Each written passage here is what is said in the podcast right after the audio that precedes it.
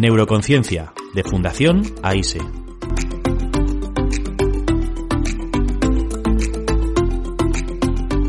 Con Paula Iglesias.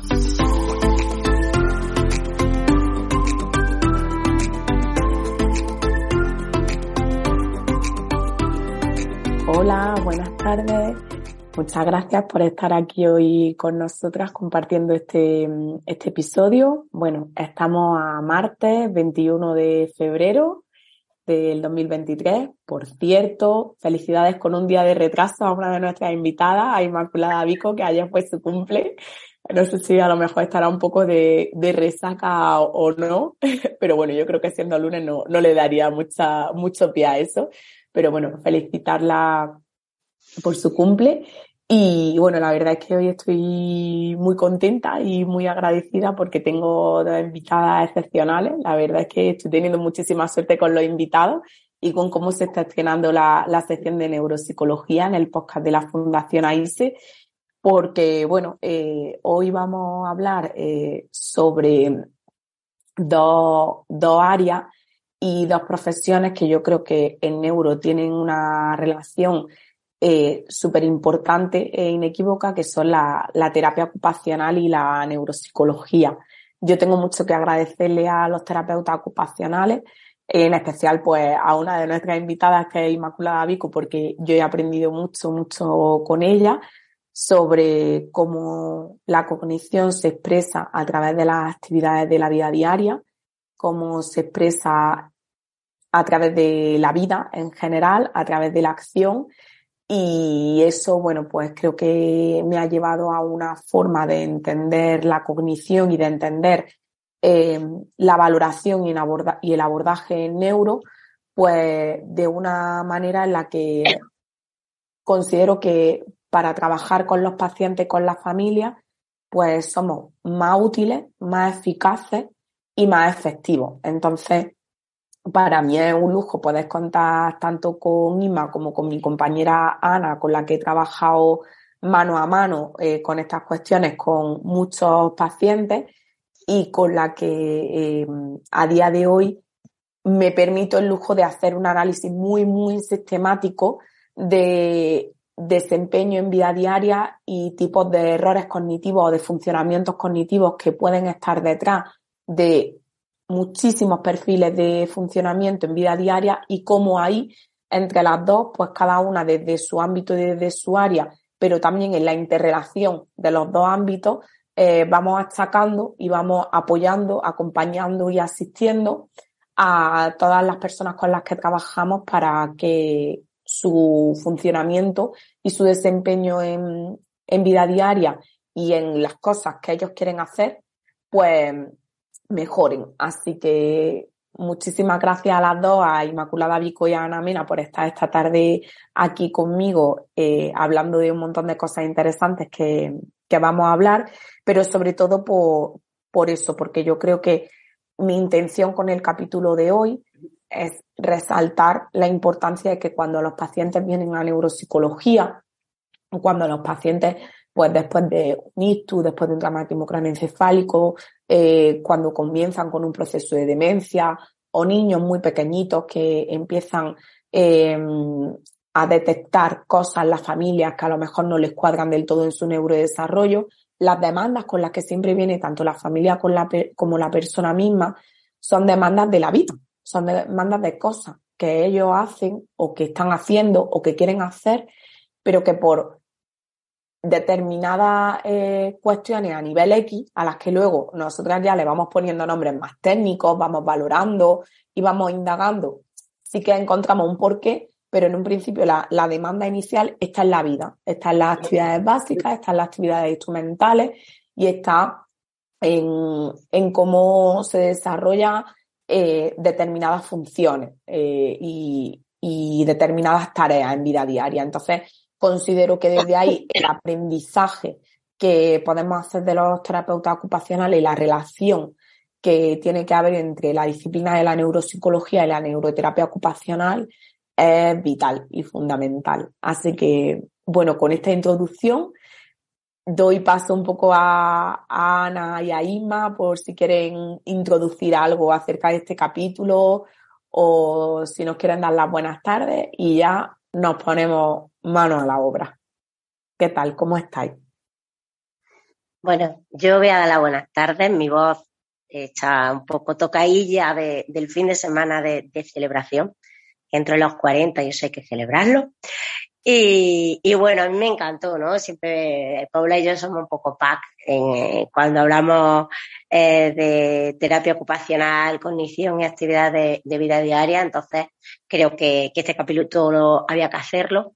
Eh, para mí, eh, a mí siempre me ha, me ha encantado la, la, parte cognitiva desde cuando empezamos en la carrera, ¿no? Y nos daban ahí una, una asignatura que, que la daba una, una neuropsicóloga y hablaba mucho de estos aspectos más puros cognitivos, pero yo todavía no veía muy bien la aplicación a, a vida diaria, ¿no?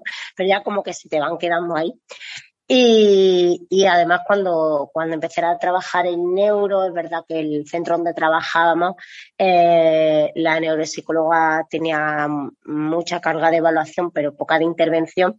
Entonces como que los terapeutas ocupacionales nos agarramos un poco la, la parte cognitiva, ¿no? Y nos, cargábamos también pues ese trabajo de rehabilitación o de, o de eh, recuperación de funciones cognitivas. Y ahí pues me veía obligada un poco a, profundizar más, ¿no? En esos aspectos de la cognición desde una parte un poco más eh, específica y cómo llevar eso a, a, vida diaria. Entonces, bueno, creo que mm, eh, la vida diaria sin cognición no es posible y que de hecho en clínica vemos de forma continua que los principales déficits eh, ocupacionales eh, no se presentan tanto por problemas motores, sino por, problemas cognitivos, ¿no?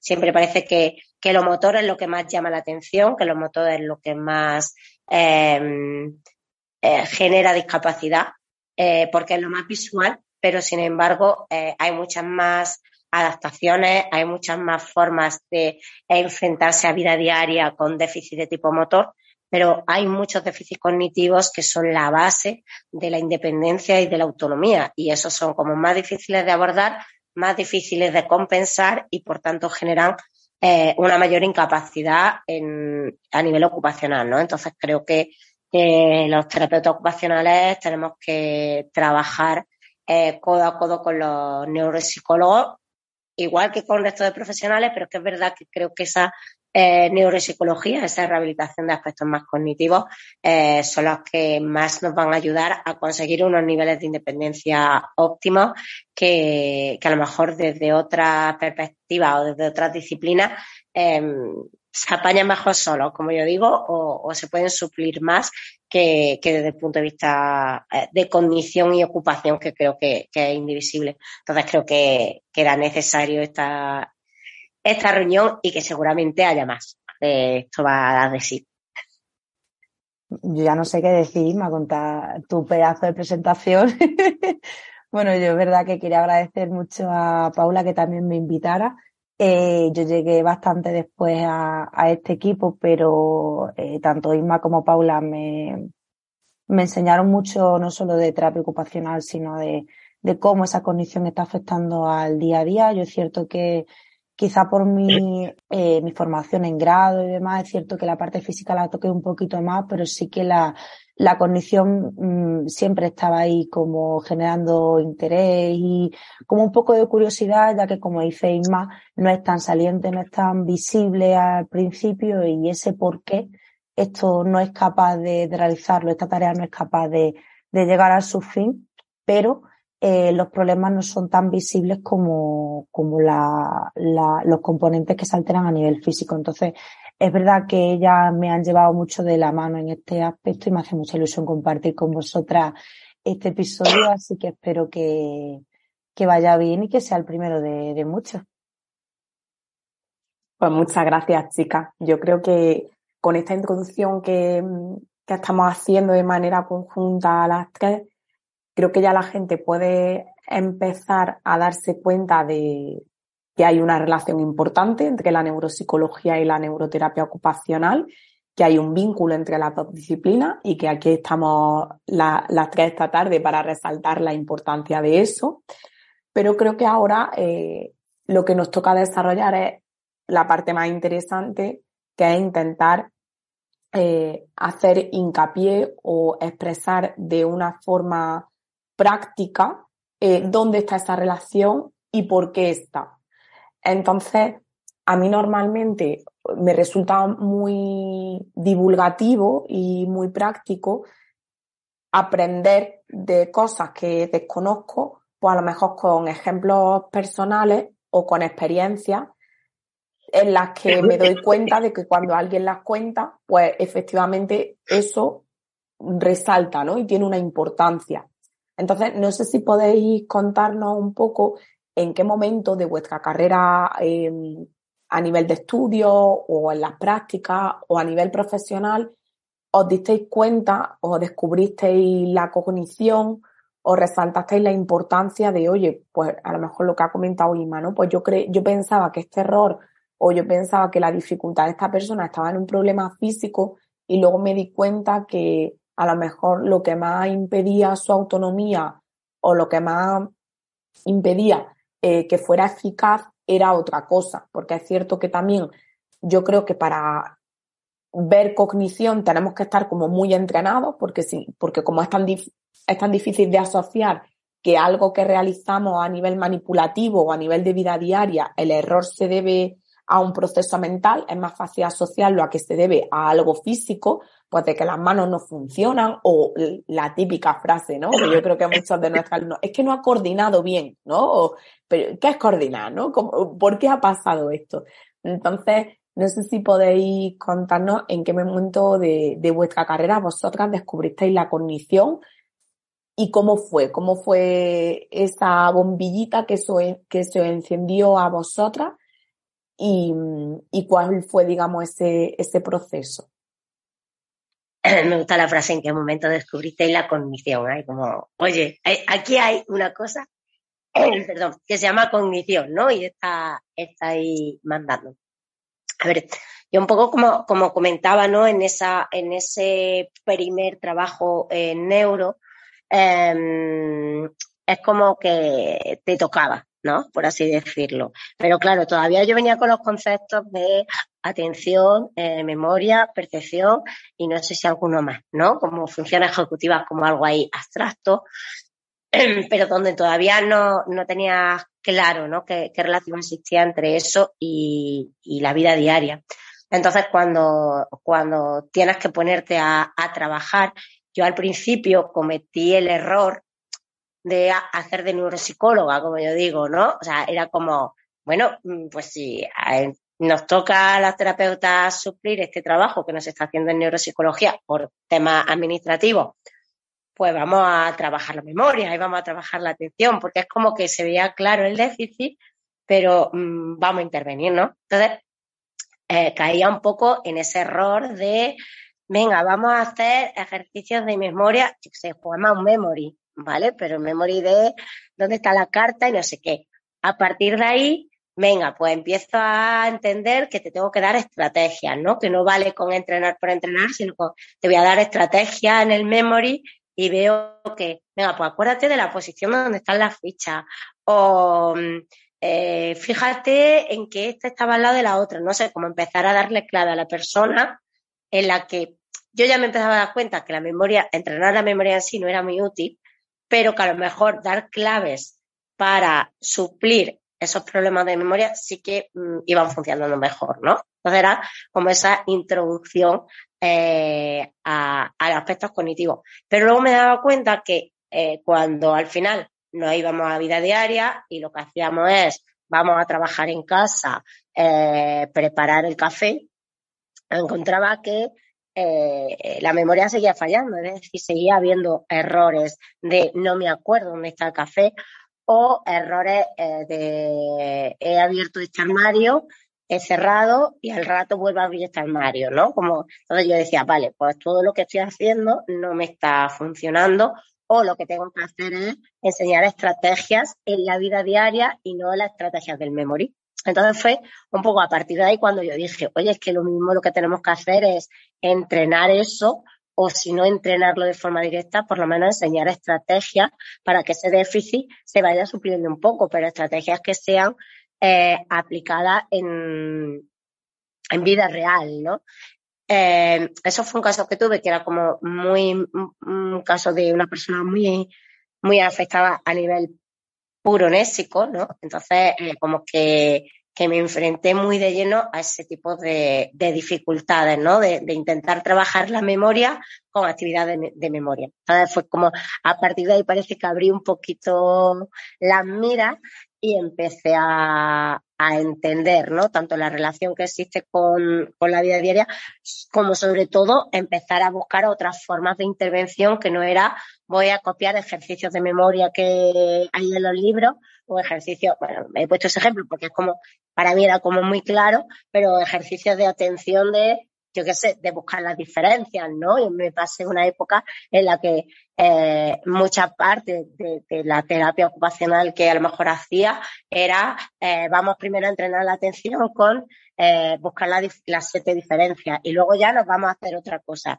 Y era como, como si fuese un calentamiento, ¿no? Un entrenamiento previo. Y poco a poco te vas da, dando cuenta que ni mejoran los niveles de la actividad en mesa, ni mejoraban los niveles de, funcionalidad en vida diaria. Entonces, como que te da un poco ahí el chi y dices, venga, esto hay que, que replanteárselo, ¿no? Pero bueno, es verdad que cuando eres nueva, tienes poca experiencia, muchas ganas de aprender, pues tú buscas todos los libros del mundo, copias todo lo que puedes, pero al final yo creo que el razonamiento clínico y la observación es lo que te lleva a, a ver, ¿no? Ese, eh, si está siendo eficaz o no lo que está haciendo. Pero creo que hasta ese punto mm, no, no me había dado cuenta, ya te digo, incluso en la universidad, ¿no? De hecho, la, la, la neuropsicóloga que venía a darnos clases era en una asignatura que se llamaba Actividades de la Vida Diaria. Pero claro, también ella era, neuropsicóloga, entonces ella nos daba aspectos de neuropsicología, pero tampoco había una aplicabilidad directa. ¿no? Entonces ahí un día te hace el chip y dices, ostras, venga, voy a empezar a unir cosas. Así que, que, bueno, creo que ahí fue como la clave crítica. Esa, esa paciente de, con déficit de memoria para mí fue como muy, muy clave, ¿no? Y muy reveladora de decir, mmm, estoy aquí haciéndole el paria y, y esto tiene que ser más productivo, ¿no?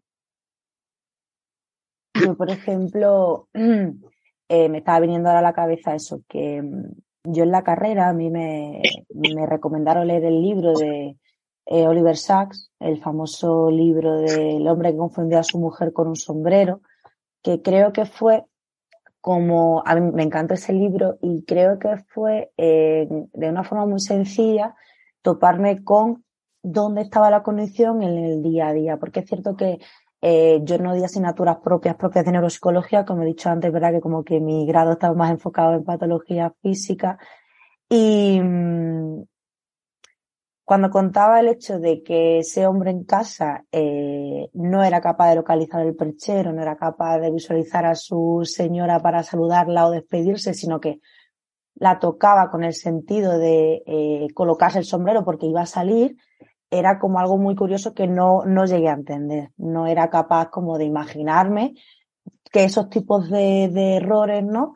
Eh, puedan existir o tengan tantísimas repercusiones en, en, el, en, día, en, el, en el día a día.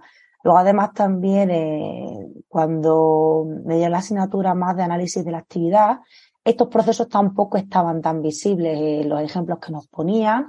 Y es cierto que nos, nos gustaba mucho ¿no? hacer un análisis como muy pormenorizado de cada uno de los pasos de identificar la puerta del armario, acercarse a la puerta del armario, abrirla, localizar, no sé qué, pero eran como un análisis que no nos parecía complejo, pero tampoco sabíamos exactamente qué estábamos analizando, simplemente estábamos describiendo lo que veíamos, pero ni siquiera estábamos haciendo un juicio a nivel de cómo todas estas funciones y estos componentes cognitivos estaban influenciando en que el desarrollo de esa tarea se hiciera o no. Porque también es cierto que normalmente los ejemplos, como he dicho antes, van más en patología física.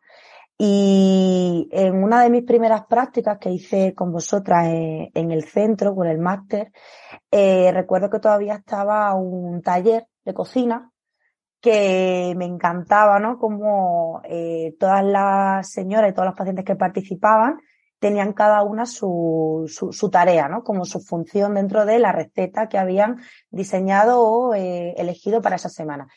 Y, eh, claro, al principio eh, era como, estamos en un taller de cocina. Entonces yo, pues bueno, pues Manolita, acuérdate que tienes que hacer esto, fulanita, no sé qué, y entre ellas iban como dando claves o ayudando un poco a qué paso era el que, que respondía a cada uno. Pero luego Isma diciendo, bueno, ¿y qué has visto yo? que han estado cocinando muy bien, muy organizadilla, ella muy estupenda.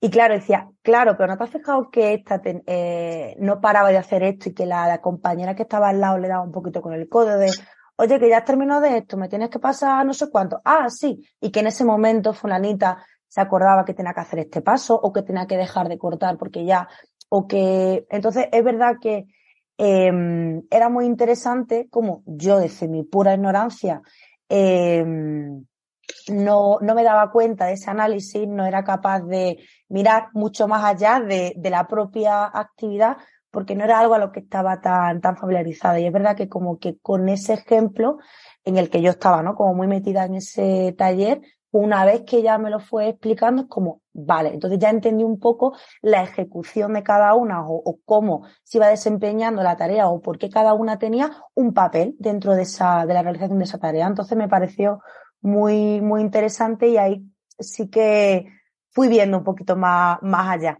de, de lo que estamos hablando, ¿no? De esa relación entre la cognición y, y la terapia ocupacional en vida diaria.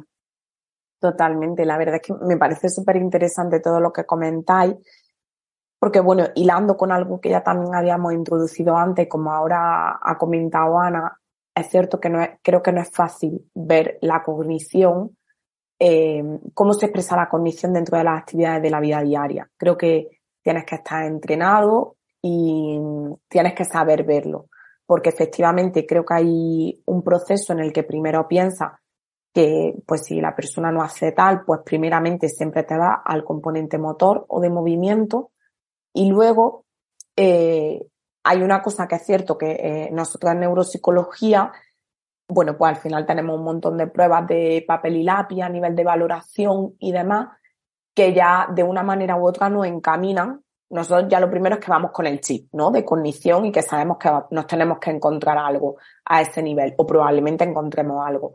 También tenemos pues, un proceso de anamnesis, de entrevista inicial, donde ya empezamos a tener una serie de sospechas y luego efectivamente tenemos unas pruebas mm, relativamente sensibles a ver eh, de manera fría en una mesa, pues diferentes tipos de procesos cognitivos.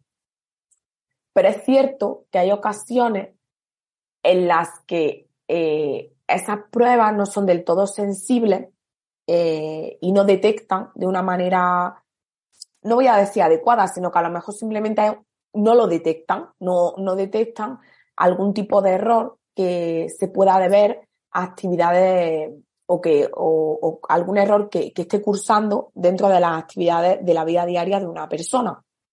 Y aquí lo con algo que luego comentaremos más adelante a lo largo del capítulo, que es un artículo muy interesante ¿no? de, de un grupo de, de, investigación de aquí de la Universidad de Granada, donde han ido vinculando eh, cómo eh, eh, una persona que a lo mejor está en un proceso de, de deterioro cognitivo o que incluso todavía no ha, no ha sido diagnosticada de un proceso de demencia o deterioro cognitivo, puede haber cosas y tipos de errores en vida diaria que nos empiecen a llevar a sospecharnos determinadas cuestiones.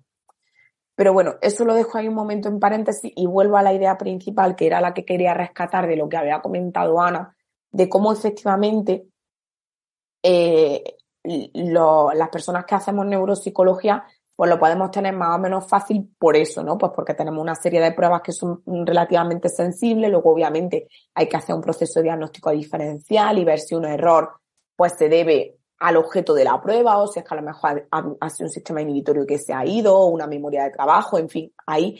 Pero nosotros ya vamos con ese chip.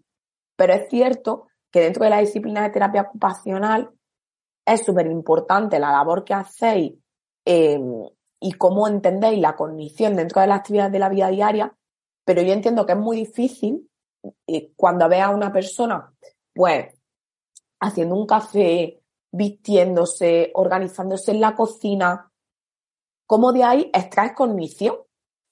Porque es que a lo mejor puedes decir, yo qué sé, es que mm, se le ha ido la mano por una pérdida de fuerza y por eso ha estado mm, pimienta en lugar de perejil, ¿me entiendes? Porque es como, pero ¿qué ha hecho, no? ¿Qué ha pasado? Son los famosos, yo, yo recuerdo cuando algunas veces estábamos en sesión clínica, ¿no? Y me decía, ha hecho un extraño, ¿no? Porque es como, no sé a qué se debe esto, ¿no? No hay, y eso que ya nosotras estábamos como muy entrenadas, ¿no? En ver por qué podía ser cada tipo de error que cometía una persona mientras en el curso de una actividad.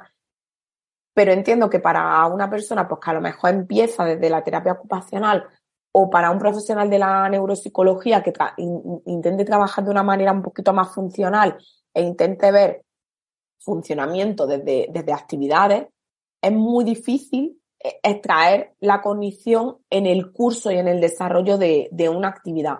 Entonces, por eso yo eh, ahora eh, me gustaría plantear, o si vosotras nos podéis contar o mostrar y visibilizar errores o formas de funcionamiento de pacientes que hayáis tenido vosotras con diversos tipos de, patologías.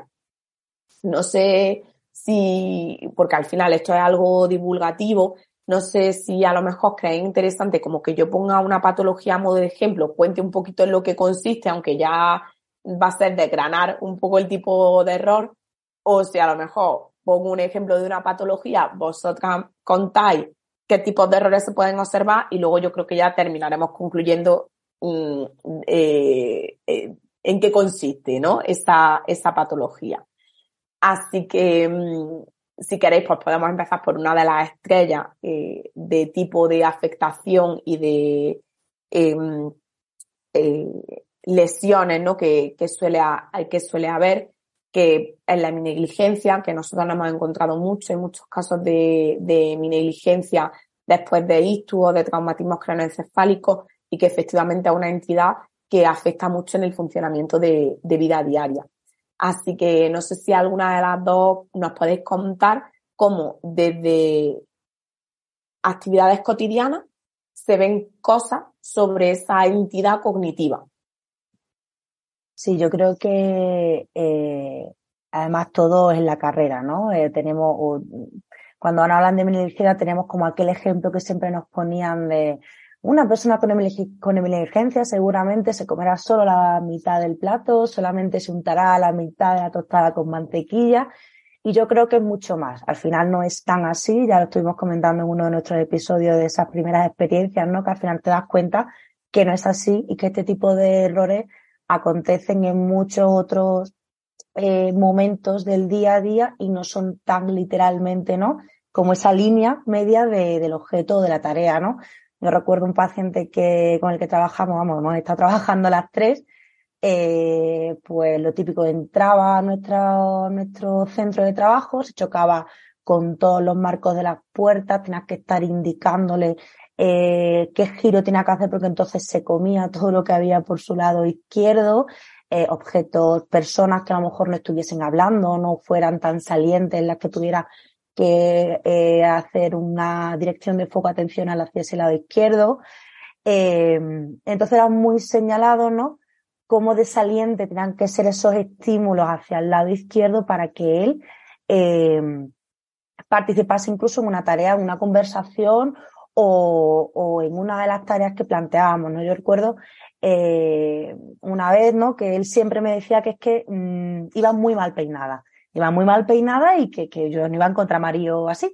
Entonces, eh, bueno, se nos ocurrió el preguntarle si quería ayudarme a peinarme y él pues encantado me cogió el cepillo y empezó a peinarme. Y era muy significativo, ¿no? Que él, eh, yo estaba justo delante de él y él solamente me peinaba mi parte izquierda porque era lo que estaba justo enfrente de él hacia su lado derecho. Entonces, es cierto que se veía, mm, era muy significativo que siempre tendía a peinarme eh, la parte que él veía más, ¿no? O, atendía más por la parte eh, de su derecha y ya me tuve que dar yo la vuelta, ponerme de espaldas y ya él sí cepillarme la otra, la otra parte del pelo porque ya sí volvía a quedar en la parte eh, de, su derecha. Entonces fue muy curioso porque es cierto que era para él muy significativo que yo tuviera que estar peinada. Entonces, es verdad que esa tarea se eh, mm, estaba como muy enfocada a que yo tenía que estar súper peinada. Entonces me revisaba y revisaba una vez cada uno de mis mechones para que pudiera estar peinada, pero no siempre eran todos los que, claro, muchos de ellos estaban en, mi parte izquierda, ¿no? Entonces, era muy curioso. Sin embargo, cuando estuvimos trabajando peinarse él, ¿no? Porque a lo mejor un día venía con el pelo muy largo, no había podido cortarse el pelo y demás, eh, él era una, persona que siempre había sido muy presumida, había estado siempre de cara al público, tenía un trabajo en el que eh, era muy dicharachero, tenía que venderse, ¿no? Entonces su imagen también era algo que le preocupaba, que le preocupó, eh, o sea, le preocupaba mucho.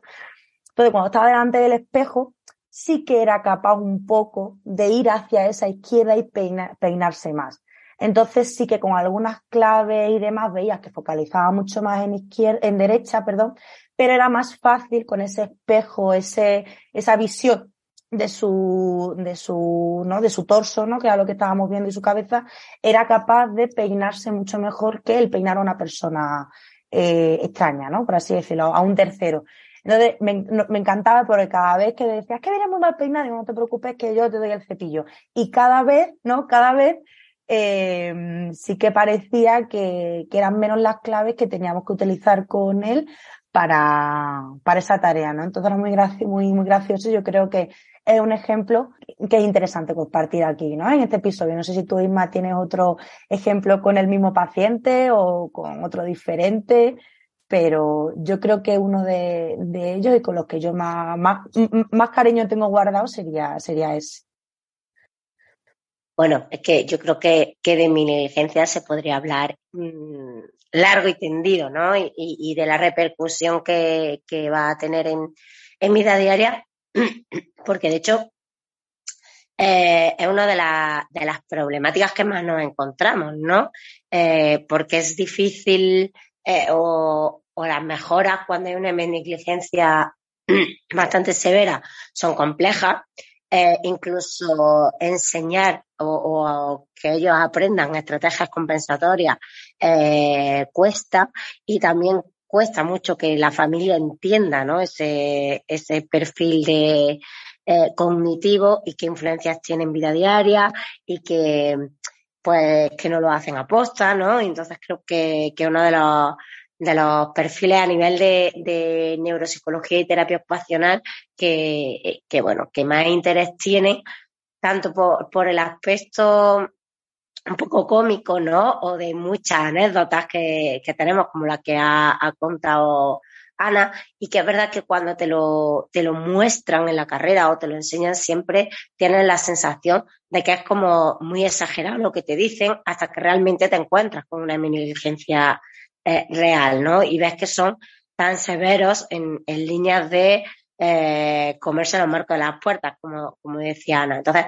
bueno, yo creo que, que al final eh, en, en negligencia quizás a mí lo que más me cuesta o, o, lo que más influencia tiene en vida diaria son esas, esos que donde el componente inhibitorio es muy, muy grande o, más desinhibitorio, ¿no? Por así decirlo, es muy grande, ¿no? Donde eh, cualquier estímulo a nivel derecho eh, echa abajo el mínimo que te has podido llevar de atención al lado izquierda eh, y además asociado a la inhibición más frontal, que es muy común en, asociación a, la inmunodeficiencia por daño frontal, ¿no? Entonces, para mí, sobre todo, esa ese trabajo eh, que se tiene que hacer con, pacientes con este perfil eh, es muy complejo y quizás sea de los pacientes que, como decía antes, más cuesta llegar a unos niveles de autonomía real, ¿no? Porque eh, vemos que hemos tenido casos donde hay un trabajo muy bueno, se mejora porque hay unos niveles cognitivos bastante altos, no hay tanto componente desinhibitorio, consigue unos niveles eh, muy buenos de rastreo visual, la persona termina integrando la mano izquierda, eh, sabe que la izquierda está ahí, que tiene que buscar, pero eh, con un día, pues yo qué sé, mi hijo ha tenido un accidente de bici y se ha roto la rodilla y estoy preocupada y de pronto me encuentro los niveles de negligencia como cuando vino hace ocho meses, ¿vale? Entonces, es algo tan global y que, y que está influenciado por tantos aspectos eh, cognitivos, emocionales, eh, contextuales, que es como para mí quizá una de, de las déficits que, que generan mayor nivel de, de dependencia o que por lo menos cuesta conseguir unos niveles reales de, de autonomía, ¿no? Porque un mínimo cambio, un tema emocional, eh, nos va a echar abajo aspectos que hemos conseguido con mucho trabajo. Entonces, bueno, creo que casos de mi negligencia todos tenemos mil, siempre son muy entretenidos, siempre son, dan, de, dan para, para escribir libros, pero bueno, yo me quedaría un poco con, con ese aspecto, ¿no? De, de la eminencia, de cómo ese sistema atencional en, en ese, eh, en esa interrelación ¿no? de los diferentes sistemas se va a ver influenciado por, por aspectos, pues, desde lo, lo, puramente cognitivo a la emoción o a o aspectos, por ejemplo, de dolor, ¿no? que también influyen un montón en, en el componente de mi negligencia.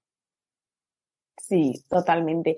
La verdad es que, bueno, me parece muy interesante el ejemplo que ha comentado Ana de, de ese peinado y de la diferencia entre cómo te peinaba a ti versus cómo se peinaba a él.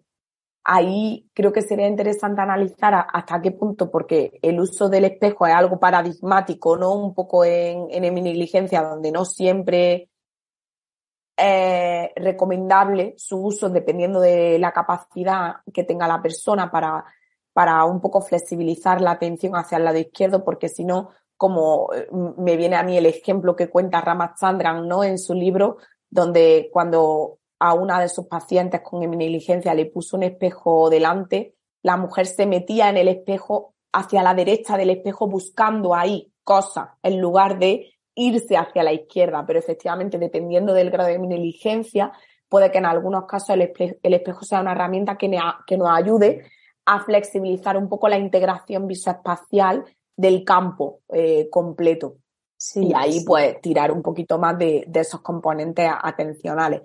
Pero es cierto que ya la simple relación o la simple distinción entre cómo te peino a ti, que eres un agente externo, versus cómo me peino a mí, donde yo a lo mejor tengo un autoconcepto en el que el hecho de peinar, la tarea de peinarme a mí me lleva a una integración de mi globalidad donde integro los dos espacios, ¿no? O el espacio total de, de la cara o de la cabeza es un facilitador. Y ahí entramos en algo que también yo considero interesante que, abordamos a lo largo del capítulo, que es como la actividad eh, y como la actividad llevada a cabo por uno mismo, con estrategias propias, con herramientas donde yo me involucre y donde yo me vaya monitorizando poquito a poco, facilita la emergencia de determinados mecanismos a la hora de detección, de monitorización y de generación de herramientas que me ayuden a terminar siendo funcional o consecuente con la tarea que, que yo quería, que yo quería hacer. Entonces es cierto que ya me, me está resultando muy interesante pues las cosas que, que estáis, que estáis comentando.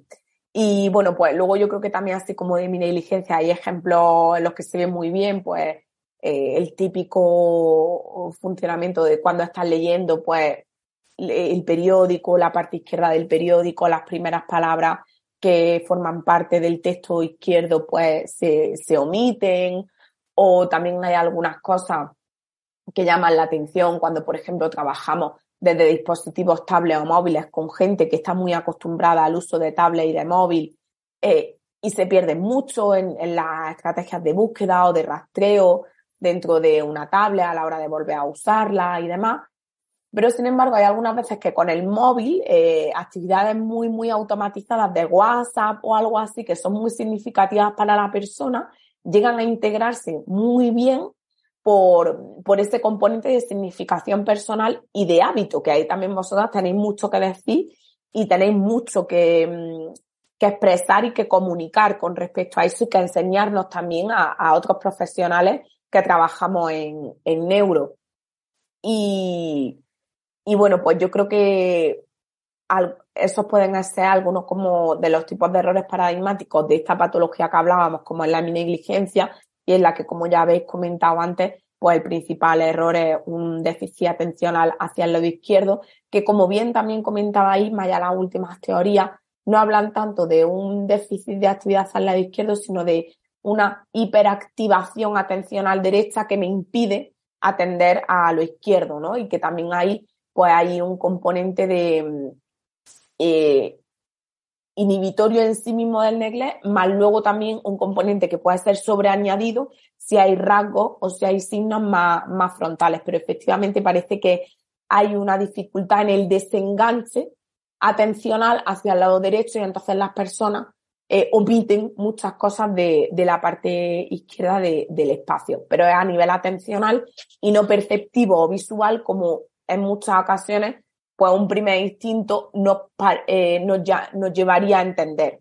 Y ahí también muchas veces pues se lo tenemos que explicar a la familia y a, y a las personas más cercanas, pues que luego si efectivamente le ayudamos un poquito a, a, a que dirija sus recursos hacia ese lado izquierdo, efectivamente sí que ve y sí que percibe todo lo que hay ahí, por lo tanto, pues no son problemas a lo mejor visuales o de mianosia, etcétera.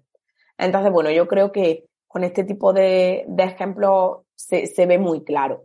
No sé si os parece que nos metamos en, en otro ámbito de posible afectación, como a lo mejor puede ser mm, eh, pues alteraciones en sistema inhibitorio o en funciones ejecutivas, que también es cierto que mm, tienen una, una, repercusión muy importante en el funcionamiento diario de, de muchos pacientes que, que, han tenido cualquier tipo de afectación neurológica. ¿Qué nos podéis contar un poco sobre, sobre estos perfiles? Pues nosotros no hace mucho, eh, tanto tú, Paula, como yo, seguro que te acuerdas de, de ella, estuvimos trabajando con una paciente. Eh, eh, la mujer es verdad que venía con una, eh, un diagnóstico de demencia no muy em, concreto y demás, pero sí que nosotros cuando empezamos a trabajar con ella y a valorarla nos dimos cuenta que había un sistema inhibitorio ahí que eh, echaba por tierra muchas de las actividades que nos poníamos a trabajar eh, para que ella pudiera eh, ir cogiendo un poquito más de protagonismo en el día a día, desempeñarse un poquillo, participar más en actividades cotidianas tipo desayuno, tipo recoger la mesa. Entonces, eh, fue un trabajo muy chulo que hicimos juntas y, y, fue muy curioso porque es verdad que dependiendo un poco de las estrategias que le íbamos dando, eh, la mujer es cierto que lograba eh, unos rendimientos muy, muy eh, buenos en comparación con eh, cuando se le presentaban eh, la actividad sin ninguna estrategia, ¿no? Estuvimos trabajando principalmente eh, la preparación del desayuno, ¿vale? Esta era una señora que tenía una cuidadora y es cierto que mm, normalmente acostumbraba a prepararse el café con leche y a desayunar una tostada. Entonces, bueno, pues las primeras veces sí que presentábamos los elementos en la cocina. Nosotros allí en nuestro centro tenemos una cocina, he trabajado mucho con los pacientes y le presentamos pues el café eh, soluble, la leche, le preguntábamos si quería mantequilla, si quería aceite, mermelada, ¿no? Es cierto que la mujer no siempre eh, respondía de una forma concreta, pero bueno, más o menos con el tiempo sí que fuimos conociendo las preferencias, ¿no? Y, y, y con ese vínculo sí que eh, eh, nos iba diciendo un poco lo que le apetecía ese día para prepararse el desayuno.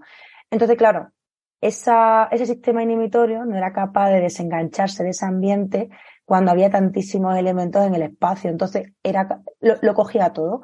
Eh, no eh, hacía una secuencia correcta de, de tareas para, por ejemplo, prepararse el café, no cogía la taza y echaba un poco de leche y luego eh, echaba el café soluble, no, sino que cosa que hubiese un poco a su alcance era muy dependiente de poder usar el primer objeto que, que veía, anulando por completo la secuencia o la tarea en sí o el fin o, o el desempeño en general de poder prepararse el desayuno. Entonces, eh, de hecho, teníamos que eliminar cualquier otro elemento que no estuviera, que no fuera, eh, o sea, que no estuviera, eh, no fuera necesario, perdón, para prepararse el desayuno, pues a lo mejor un paquete de pañuelos que había por ahí, o una garrafa de agua que también hubiese estado en la cocina. Entonces teníamos que prepararle la tarea y diseñar el entorno de forma muy, muy peculiar para que esta paciente pudiera llevar a cabo esta tarea. Eh, simplemente para poder eh, llenar el vaso de leche, todos los demás elementos tenían que ser retirados de su alcance incluso de su visión, y nosotras teníamos que eliminarle incluso la taza, ponerle delante la, el, el, brick de leche y señalarle, hay que abrirle la leche. Ella abría. Vamos a coger, y una vez que ya cogía, era capaz de identificar y, eh, accionaba ¿no? el mecanismo de cogerle el, el brick de leche para eh, poder llenar la taza, era cuando le acercábamos la taza y ella con ayuda era capaz de, de, llenar la taza. Y hacíamos lo mismo con el, con el café. Retirábamos la leche, poníamos el, el bote de café, le indicábamos que lo tenía que abrir, cuando ya lo tenía abierto le dábamos la cuchara para que ella pudiera eh, colmarla un poquito de café, retirábamos el bote, acercábamos la taza.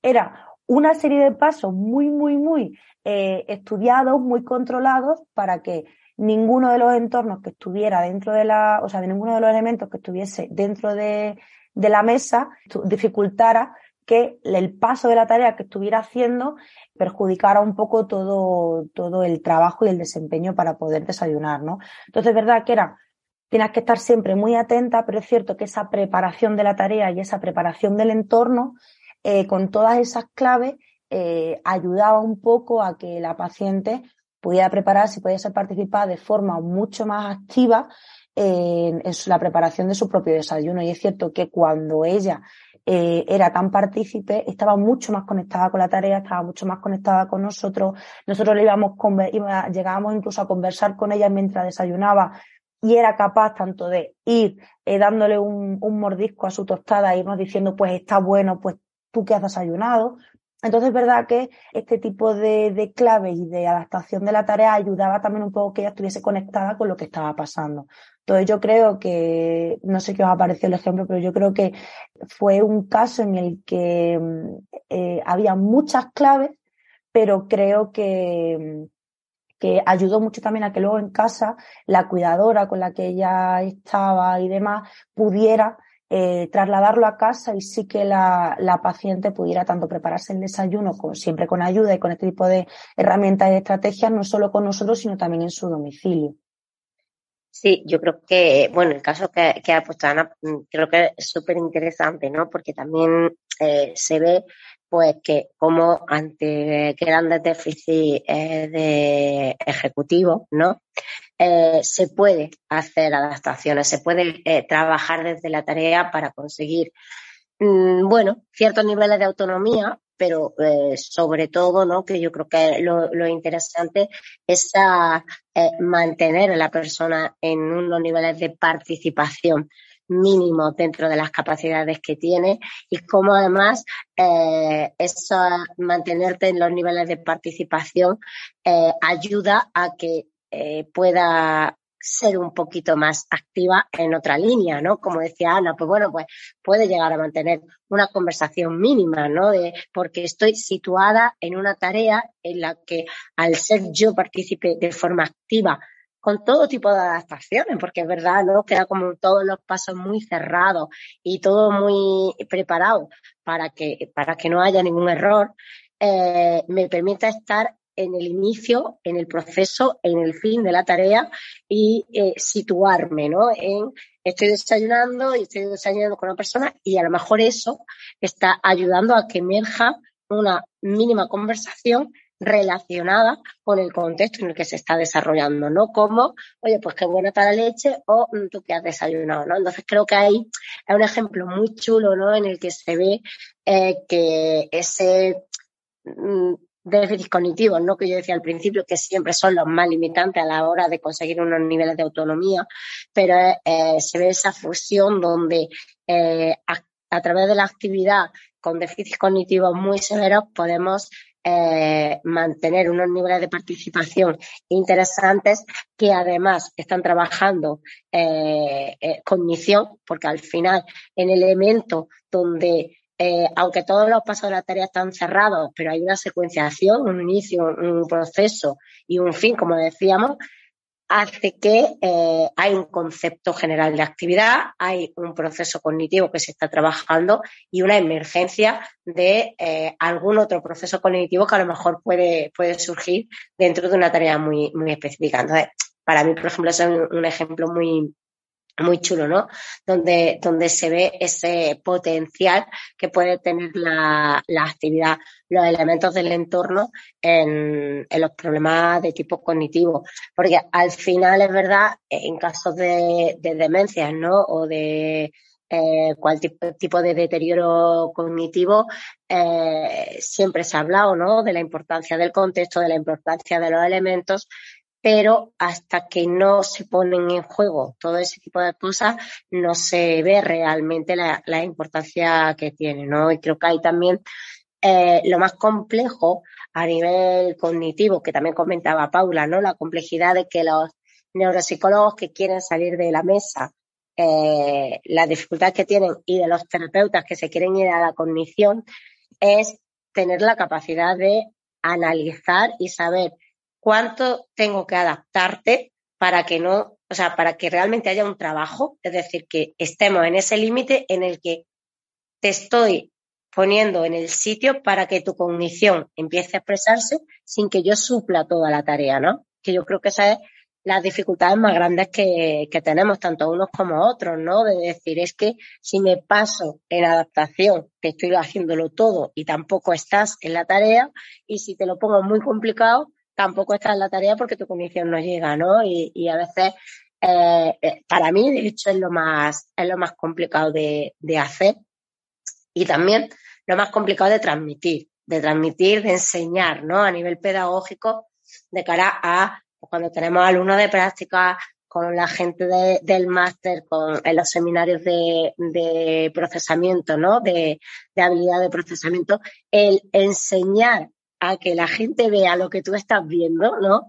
Eh, me parece muy complicado, ¿no? Creo que, que una de las limitaciones que siempre tenemos ahí, ¿no? De que te ven los alumnos y te dicen, pero eso es dónde lo has visto o por qué sabes que es ahí y no tres pasos antes, ¿no? Y bueno, creo que también la experiencia, el ojo clínico, todo eso hace, pero intentar transmitir todo eso a mí siempre me, me cuesta, no ahora en un podcast de una hora, sino en el día a día, incluso cuando tienes a alumnos de prácticas pegaditos a ti durante 300 mm, horas de prácticas, ¿no? Que es como, es que tienes que verlo, ¿no? Eh, hay un poco ese, ese, ese punto. Pero creo que el ejemplo que ha puesto Ana es súper súper claro, ¿no? De, de ver la, la, potencialidad de la actividad, de los objetos, del entorno en cuanto a, al trabajo cognitivo y a la, a la independencia. Sí, totalmente. La verdad es que, bueno, eh, fue un caso muy interesante, ¿no? Y también fue un caso muy reto porque efectivamente había un sistema inhibitorio que estaba muy, muy, muy, muy, muy alterado, con unas ejecutivas pues que tenían muy poquitas estrategias. Entonces es cierto que, bueno, el componente inhibitorio limitaba mucho la, la funcionalidad de esta persona. De hecho, pues, bueno, había había cosas a nivel de conducta también y demás. Pero es cierto que, como ha dicho Ana, eh, yo también considero una cosa clave que también muchas veces los alumnos y demás preguntan, ¿no? Cuando hay sistemas inhibitorios muy, muy alterados de, jo, pero la inhibición, ¿cómo la trabajan, no? ¿Cómo esa capacidad de ejercer, de ejercer control y de parar se fomenta en la persona? Y yo siempre digo, la inhibición nunca se trabaja con inhibición, porque precisamente eso es lo que está alterado. También obviamente hay grados, ¿no? Pero efectivamente creo que una de las claves para trabajar inhibición, como ha puesto Ana el ejemplo, es darte opciones, ¿no? Eh, en, en el caso que ha puesto Ana, era un sistema inhibitorio que estaba tan alterado, donde efectivamente había que facilitar mucho desde contexto y quitar todos los distractores posibles, porque si no, las conductas de instrumentalización y de dependencia del medio estaban abajo totalmente la práctica y la puesta en marcha de, de tareas, pero en lugar de dártelo hecho, lo que yo te voy haciendo es, te voy, te voy aportando estructura, te voy aportando organización de los elementos, te voy aportando una temporalidad, te voy aportando una secuencia. Y todo eso va haciendo que tú vayas conformando una estructura, un plan, que es cierto que ese plan viene muy dado por contexto, vale, pero conforme vayamos practicando en este, este plan, porque hay veces en el que eh, la mejoría tiene que ser a través de la práctica del hábito, en lugar de una restauración y una transferencia, donde también hay ocasiones en las que con un perfil más agudo se puede hacer, pero hay otras veces donde la afectación, pues estamos en casos de demencia o en casos de afectación mucho más grave, pues se tiene que trabajar desde mucha práctica de actividad, desde mucho entrenamiento en tarea y desde, pues eso, herramientas de compensación. Pero fíjate cómo eso ha hecho que tú, por lo que también comentaba eh, Inma, te, de repente te sitúas en la actividad y surja un lenguaje, surja una conversación o a lo mejor surja una conducta de recoger y llevar las cosas al fregadero porque ya estoy totalmente en la actividad. Ya como tú me has secuenciado las cosas me ayuda a que mi sistema genere otras nuevas. Y eso es mucho más útil pues que está a lo mejor en una mesa o pedirle a una persona que pare su conducta porque sí, o pedirle a una persona que ejerza un control sobre un entorno que no puede controlar y del que es altamente dependiente. Entonces, efectivamente, como nosotras desde contexto podemos promover eh, esas claves que ayuden a suplir determinados errores o que empiecen a promover mecanismos pues, de cierta monitorización o de cierta generación y que eh, a partir de ahí comience una consecución de una actividad o comiencen a aflorar cosas que efectivamente luego podemos decirle a la cuidadora, oye, pues mira, si lo hacen de esta forma en casa, en lugar de que entre el marido y tú se lo hagáis todo y cada vez la mujer se entere menos de lo que pasa a su alrededor, aunque ella haga esto mínimo, con esto mínimo está participando, está haciendo y su mente se está poniendo en marcha y su cuerpo se está moviendo y sus manos están gestionando cosas y ella se está dando cuenta de, también de,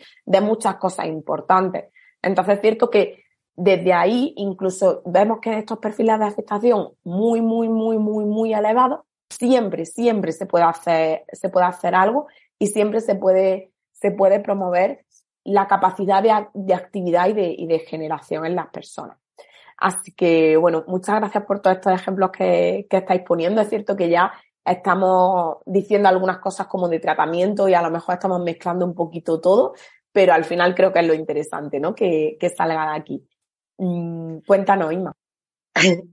Sí, em, que yo creo que has dicho como una, cosa súper eh, interesante, ¿no? Y que a veces eh, pensamos en funciones ejecutivas porque nos la han enseñado como las más complejas y, nos vamos a, trabajar inhibición solo en una tarea como muy amplia, con muchos pasos y no sé cuánto, ¿no? Y el simple hecho, a lo mejor, de eh, manejar mis dos manos en relación a una taza con una cuchara y echar azúcar, tiene ya un componente inhibitorio manipulativo interesante, ¿no? Y eso no lo vemos no lo vemos, no estamos acostumbrados a verlo, ¿no? Siempre nos imaginamos la inhibición desde un aspecto muy global en la actividad, de que no te saltes pasos, de que no repitas, ¿no? Pero porque vemos que, en afectaciones cognitivas severas de componente inhibitorio, el simple hecho de manejar mis dos manos a la vez,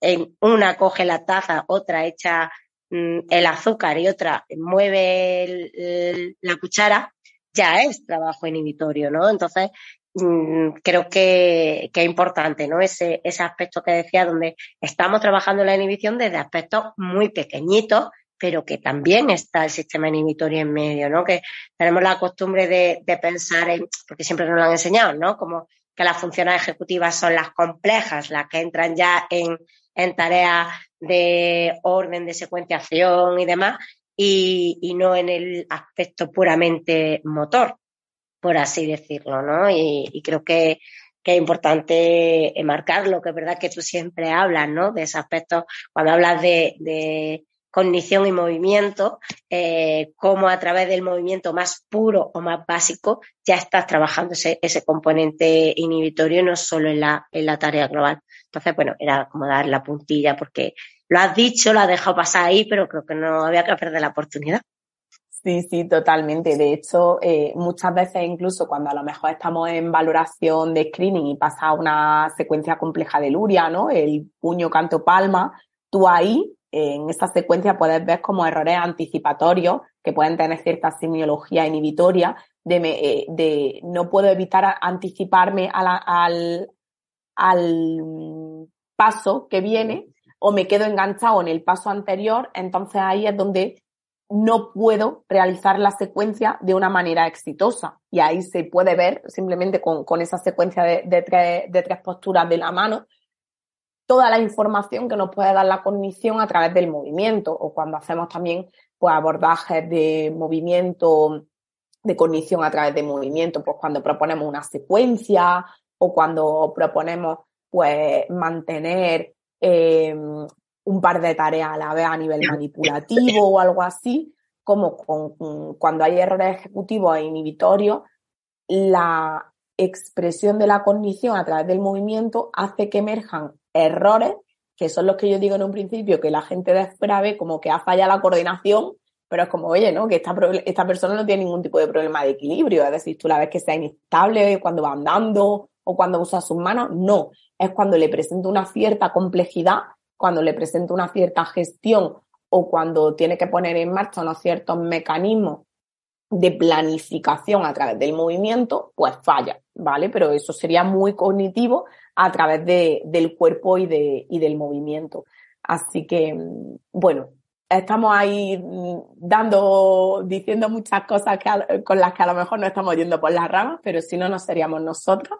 Así que eh, si os parece, no sé si ahora a lo mejor podría ser interesante poner otro gran ejemplo de paradigma de afectación a nivel cognitivo, como pueden ser las afectaciones apráxicas, las afectaciones de las praxias, y que también eh, la gente con lo que estamos contando pueda ver cómo un sistema práctico de planificación de la acción se puede expresar a través de actividades de la vida diaria. Eh, bueno, yo tuve la suerte de poder trabajar a domicilio con una paciente que tanto Paula como yo también estuvimos trabajando en conjunto de neuropsicología y terapia ocupacional. Y digo la suerte porque creo que en este tipo de, casos y de problemática dentro del desempeño, en este caso concreto, eh, con una persona que tenía un proceso de demencia, un proceso eh, práctico muy complicado, un proceso también a nivel de lectura de ambiente complejo, que había anulado totalmente su participación en el día a día, en tareas muy cotidianas y que eh, costaba mucho eh, que se volviera a involucrar eh, creo que fue clave y, y, la verdad es que yo eh, agradezco ¿no? el poder haber tenido esa oportunidad porque creo que se consiguieron cosas muy interesantes.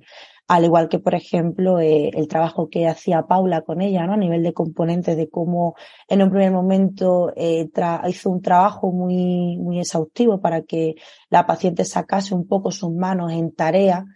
Eh, creo que eso luego ayudó mucho a que luego en casa yo pudiera meterme en actividades que para ella eh, les suponía mucha, eh, mucha angustia no poder llevarlas a cabo, como era el recoger la ropa de la lavadora, el tender la ropa en el tendedero incluso lavar los platos cuando, cuando estaban eh, sucios, ¿no? Entonces, es cierto que ejemplos en ella, el, el poder eh, coger simplemente una prenda de ropa del cesto de la, de la ropa eh, donde ya habíamos sacado toda la ropa dentro de la lavadora, el simplemente hecho de coger una prenda usar, o sea, la manera en que tenía que cogerla, la manera en que él la llevaba hacia el, el, tendedero y con las dos manos, hacía uso de esas dos manos que en un principio estaban muy perdidas en esquema, en espacio, para colocarla la varilla, doblarla, coger una pinza en su mano, ser capaz de generar esa idea y ese plan de poder apretar la pinza, colocarla para que enganchase tanto eh,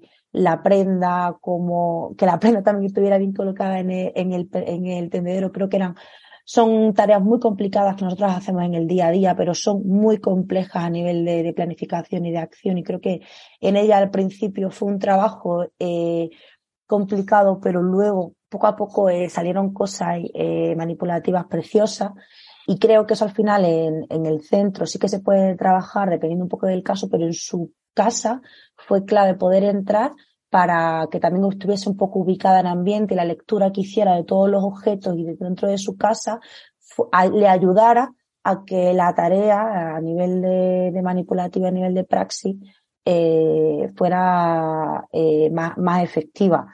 Otro, otro ejemplo eh, que he puesto antes, el hecho de poder fregar sus platos, era también súper curioso porque eh, cómo eh, localizar también los platos, los vasos, los cubiertos en, la, en el fregadero, cómo cogerlos para eh, utilizar con la otra mano el estropajo, achuchar para que saliese un poco de jabón junto con el agua, ver si cerrábamos el grifo, cómo había una interacción entre ese espacio tan concreto, ese agua, ese jabón, sus dos manos, las características del objeto, todo ese tipo de lectura que tenía que hacer tan complicada, tan, porque había muchos elementos a tener en cuenta, eh, era muy curioso porque había veces que a lo mejor eh, eh, platos que eran un poco más hondos, eh, no, no, lo, no limpiaba la parte de fuera, simplemente se limitaba a la parte más honda, que los platos ya no, por ejemplo, al ser todo un poquito más liso, sí que, sí que fregaba del todo. Los vasos en primera instancia también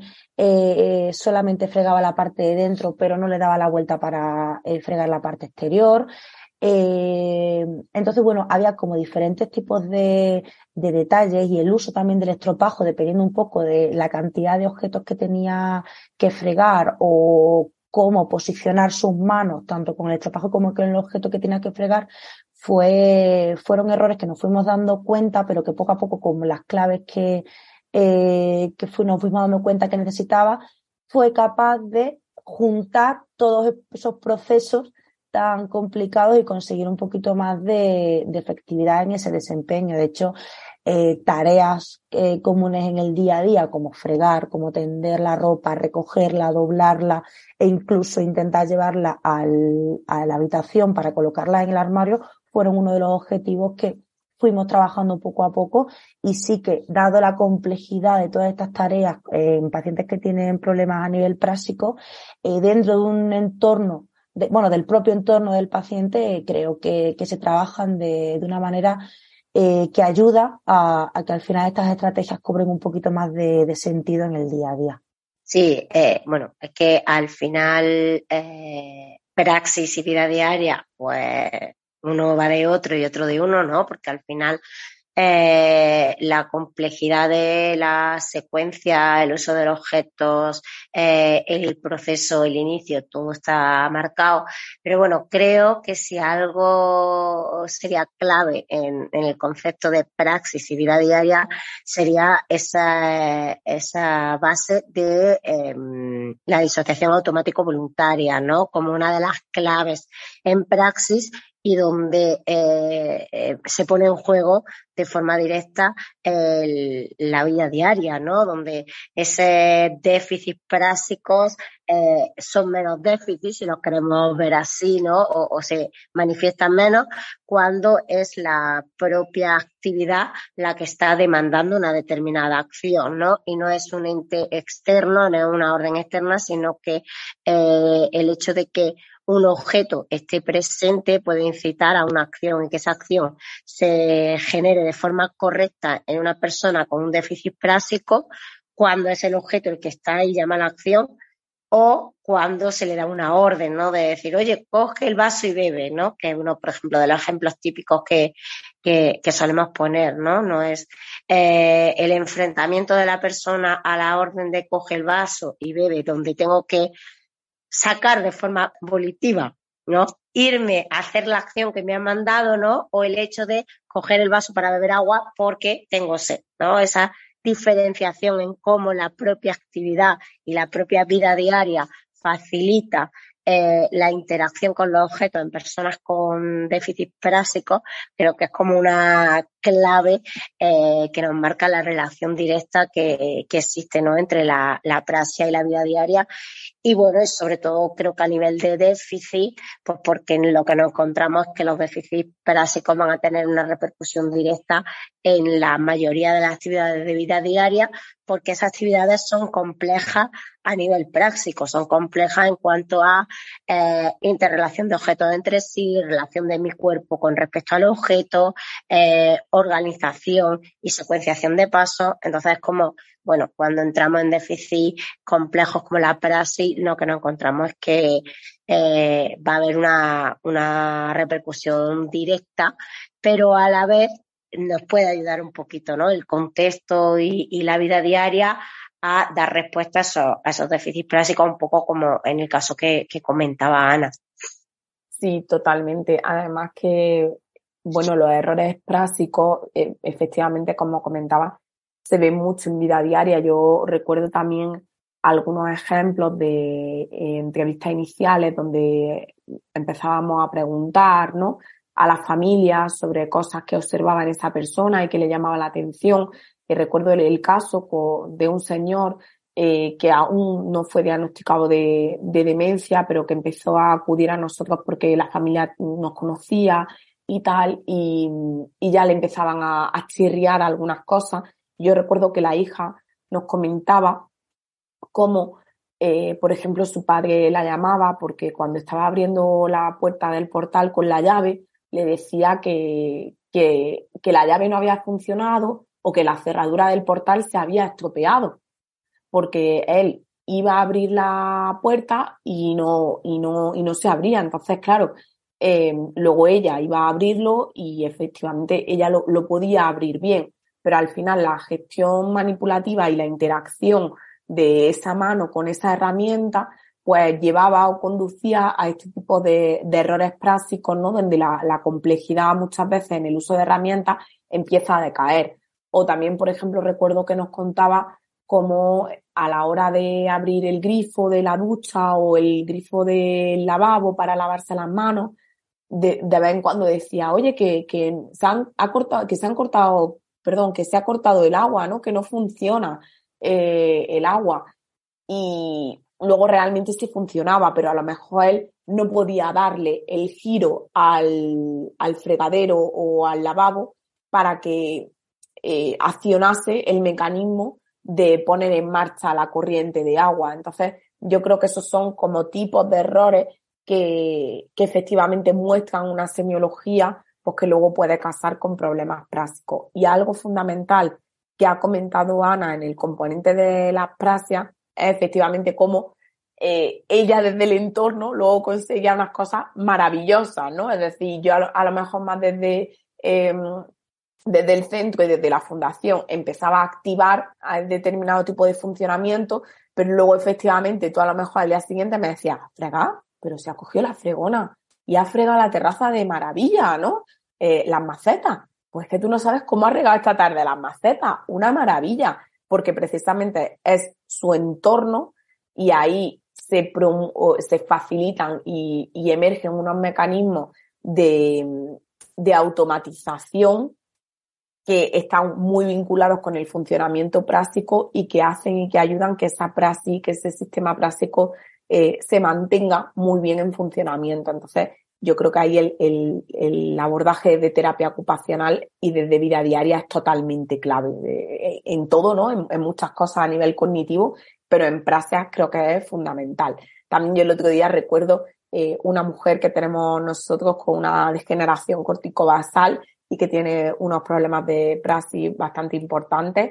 Eh, y que bueno, pues siempre cuando se tiene que quitar y poner la chaqueta, pues un poco aparatoso, hay que ayudarla. Y el otro día mm, yo como que la fui despidiendo un poco mientras que hablábamos de, bueno, pues ahora entonces que te vas a comer, luego vas a ver a tu niña, tal. Y sin darse cuenta ya sola se puso la chaqueta. Entonces le dije, ¿qué ha pasado? No, obviamente no se lo dije ahí muy explícito para no bloquearla. Eh, pero es cierto que normalmente el proceso de poner la chaqueta es como que no la encuentro, eh, no sé dónde está, no sé dónde va mi mano, no sé dónde meter la manga, no sé dónde tal. Y, y el otro día, con conversación que siempre la intento fomentar, hay algunas veces que funciona y otras veces que no, pero ese día fue como muy clarificador y muy llamativo y, y es cierto que es algo que, que solemos ver mucho en este tipo de funcionamiento. Así que, mm, bueno, yo creo que eh, quedan cosas en el tintero por hablar, pero creo que por tiempo podemos ir, ir, cerrando porque las claves principales y las ideas principales de esta relación tan importante entre neuropsicología y neuroterapia ocupacional, creo que la hemos ejemplificado bastante bien con muchos casos y con muchos ejemplos a lo largo de, este capítulo. Y es cierto que si os parece, podemos dejar un poco a, elección del público, pues si a lo mejor les apetece un próximo capítulo que también haga eh, o que intente establecer relación entre procesos eh, de neurodesarrollo, cognición y vida diaria, que creo que, que, también teníamos ahí un apartado interesante para hablar hoy, pero que lo podemos dejar para otro momento, ¿no? Pues como un sistema atencional, un sistema inhibitorio, un funcionamiento ejecutivo, un lenguaje o una praxis se expresa en muchas actividades cotidianas de vida diaria o incluso en algunos elementos relacionados con el aprendizaje en, la población infantil. Y también teníamos ahí un artículo muy interesante a analizar, que también lo podemos dejar ahí un poco en stand-by, a ver tenemos la oportunidad de que la, incluso las autoras eh, vengan al capítulo y nos cuenten de primera mano eh, y nos degranen muy bien todo lo que han estudiado en ese, en ese, en ese estudio, porque es un artículo muy interesante donde se utiliza eh, un instrumento de evaluación y de detección de errores cognitivos en vida diaria como una especie de, cribado en demencia y en deterioro cognitivo. Entonces yo creo que ese, tema también lo podemos dejar ahí en el aire y que la gente si quiere, pues por redes sociales o por los comentarios de YouTube o como quieran contactar con nosotras, pues nos digan si les apetece más un ámbito u otro o los dos y en las próximas semanas le, le vamos dando cabida, yo creo que con más tiempo y con más dedicación a esos ámbitos, porque también requieren de un desarrollo eh, y de un y que se les dedique el tiempo que, que merecen. Entonces, bueno, no sé si a modo de conclusión queréis aportar algo más. Yo os quiero agradecer todo lo que nos habéis contado hoy. Os quiero agradecer también, pues, bueno, la relación inequívoca que he aprendido con vosotras que hay entre vida diaria y cognición y que sigo viendo día a día en mi trabajo con, con vosotras. Y, y bueno, que creo que, que, tenemos que seguir avanzando por ahí, que muchas veces no es fácil, eh, que lo más fácil sería pues entrenar desde tarea y practicar, practicar, practicar y poner cosas en mesa y hacer fichas y practicar, practicar, practicar, pero creo que la clave para que las personas tengan una mejor calidad de vida es hacer un vínculo entre las dos cosas y trabajar desde actividades más complejas, incitar a la gente a que monitorice, incitar a la gente con una serie de claves a que generen sus propios mecanismos ejecutivos, atencionales y demás. Muchas veces eso no es fácil porque comentaba antes Isma, es como ahí te mueves en el mundo de la incertidumbre y en el mundo de que yo te propongo algo y que tengo que ir viendo hasta dónde, ¿no? Hasta vos dónde te voy dando, qué te voy dando y cómo te lo voy dando. Pero poco a poco, cuando ya empiezas a establecer esa simbiosis con el paciente, ya te das cuenta de cuándo tienes que hacerlo, cuándo no y, y, cómo, y cómo hacerlo. Así que, bueno, yo quiero dar las gracias y no sé si queréis mm, despediros de alguna forma o concluir de alguna manera este episodio. Yo nada, yo también agradecerte mucho, que me ha encantado, que bueno, ha sido un honor también compartir espacio con vosotras dos, que sois como referentes y, y, de verdad que muchas gracias. Yo es cierto que a lo que has comentado me gustaría añadir un poco eh, también en relación a lo que ha dicho Isma, ¿no? que muchas veces la conexión es complicada de, adaptar, es complicado de darle al paciente justo lo que necesite para que el paciente sea el que esté participando de forma un poco más activa, ¿no? Porque yo creo que al final tendemos mucho en pecar de, ayudar y, y no nos estamos dando cuenta que quizá no le estamos dando espacio ni, ni, una justicia a la hora de que sea una persona ocupacional un poco más digna dentro de su entorno, dentro de su ser. Entonces creo que ahí también podemos pecar de intentar eh, suplir o intentar adaptar tantísimo que, que la persona se dibuja un poco eh, como eh, sea un poco más protagonista y más participativa dentro de su, de su día a día. Entonces yo por ahí también creo que eso sería eh, mi cierre y de verdad que muchísimas gracias y que espero que coincidamos en muchos más espacios como este. Sí, bueno, yo igual que Ana, ¿no? Agradecerte que, que nos llames. Ya sabes que nosotras estamos siempre dispuestas. Eh, a mí me gusta porque echo de menos en nuestros raticos de, de café y de cocina hablando de, de cognición. Y, bueno, creo que, que, esto es como una pincelada, ¿no? Que, que llame un poco a, la gente que todavía está un poquillo despistada por ahí, de, de no se ha enterado muy bien cómo influye la cognición en, en la vida diaria o cómo a través de vida diaria podemos trabajar cognición y, y cómo trabajamos juntos, ¿no? En, en un equipo eh, transdisciplinar real, ¿no? no donde no hay un, un tema de eh, problema de, ¿cómo es? De, me sale ahora la palabra, de rivalidad, ¿no? Que no nos solapamos uno a otro en nuestro trabajo, que hay trabajo para los terapeutas, para los eh, neuropsicólogos. Entonces, creo que, que es una, una pincelada interesante que de estos tenemos que hacer más. Eh, tienes que venir a neuroocupación, nosotros vendremos otra vez aquí y al final todo será conjunto. Y, y bueno, pues que estoy deseando que nos volvamos a, a ver, a hablar de neurodesarrollo o por supuestísimo poder comentar el tema de, de, la escala de vida diaria, porque además creo que ese artículo es una muestra muy guay, ¿no? De, de cómo también desde la investigación eh, se une la neuropsicología y la terapia ocupacional, porque hay neuropsicólogos y terapeutas ocupacionales que son eh, coautores de ese, de ese trabajo. Entonces creo que, que, bueno, que ojalá podamos contar con algunas de ellas. Eh, muchas amigas además ahí eh, y pues podría salir un, un programa súper interesante. Así que espero tener mejor voz y, y menos moco para esa, para esa ocasión está ahí más, más a tope. Así que nada, que gracias, que la gente pues que nos critique lo que quiera y sobre todo que nos aporten cosas que quieran que, que hablemos, que, que tenemos por rato, como siempre. Eso es, que nosotras tenemos palique. De hecho, se demuestra en este capítulo porque, como siempre, nos ha dado tiempo a hablar de menos cosas de las que nos gustaría, pero bueno, muchas veces irse por la rama es donde realmente aprendemos y donde realmente sacamos sustratos de cosas eh, que nos resultan interesantes y, y, de las que queremos hablar. Y, y bueno, nada, si este capítulo, capítulo sirve para algo, que sirva pues para eso, para mostrar y afianzar la relación que tiene que haber entre las disciplinas de terapia ocupacional, de neuroterapia ocupacional y de neuropsicología en personas con afectación eh, neurológica el equipo tan bueno que pueden hacer dos profesionales de este perfil y también la necesidad de comunicación de ambas. Yo aquí también vuelvo un poco que creo que en todos los capítulos de una forma u otra nombro a Pablo Duque porque efectivamente él desde la neuropsicología funcional también siempre ha promovido mucho eh, la relación de, la, de las dos disciplinas y la importancia de la terapia ocupacional en la cognición y que lo importante es la vida. Y como hemos dado nombre a este capítulo, la vida es el mejor test neuropsicológico y también la vida es la mejor oportunidad de hacer actividades que ayuden a las personas a